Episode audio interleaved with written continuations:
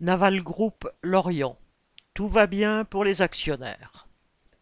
La course à l'armement a des conséquences bien concrètes pour les travailleurs de l'arsenal de Lorient.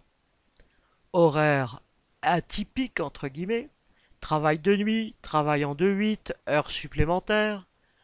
Alors qu'il y a quelques années il fallait 18 mois pour mettre à l'eau une frégate, aujourd'hui il faudrait en construire trois par an. Naval Group a ainsi décroché le trophée de la productivité attribué par le magazine Usine Nouvelle pour récompenser l'accélération de la production des frégates. Les actionnaires se frottent les mains pendant que les conditions de travail se dégradent.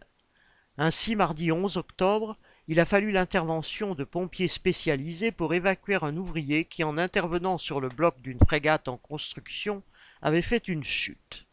Un autre accident, plus grave encore, s'est produit en fin de semaine à Brest, blessant sérieusement un travailleur. D'après les statistiques d'accidentologie, 60% des accidents concernent des travailleurs ayant moins d'un an d'ancienneté. Ce n'est pas étonnant, se familiariser avec les techniques de travail, cela prend du temps. Mais pour la direction, le temps, c'est de l'argent.